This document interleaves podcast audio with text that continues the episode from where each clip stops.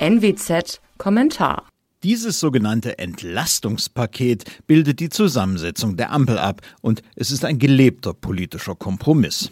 Auf der einen Seite Rot und Grün, die sich der umverteilenden Hand des Staates verschrieben haben. Auf der anderen Seite die FDP, bei der sich Restbestände der alten liberalen Skepsis gegen die nehmende Hand des Staates erhalten haben, wenigstens in Zeiten der aktuellen Krise. Von letzterem zeugt die Senkung der Energiesteuer auf Kraftstoffe.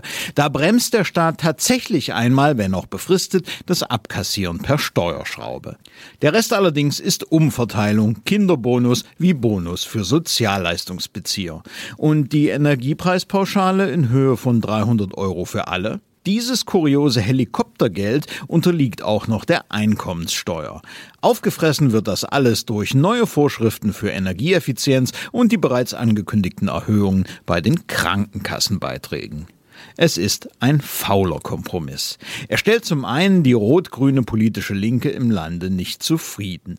Die freut sich seit Wochen im Namen ihres Klimaprogrammes diebisch über explodierende Spritpreise und möchte diesen Prozess höchstens mit einigen sozialen Zückerchen für ihre Klientel versüßen. Zum anderen bringt er denjenigen, die in Deutschland den Laden wirklich am Laufen halten, viel zu wenig. Dazu zählt zum Beispiel der kinderlose Facharbeiter vom Lande, der einen erheblichen Arbeitsweg zu bewältigen hat. Wie könnte also ein Entlastungspaket aussehen, das den Namen wirklich verdient?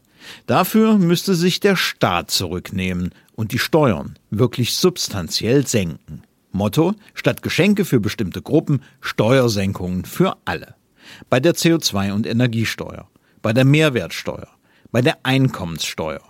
Im Gegenzug gelte es dann, das düstere Dickicht staatlicher Aufgaben gründlichst zu durchforsten. Mein Name ist Alexander Will. Sie hörten einen Kommentar der Nordwestzeitung.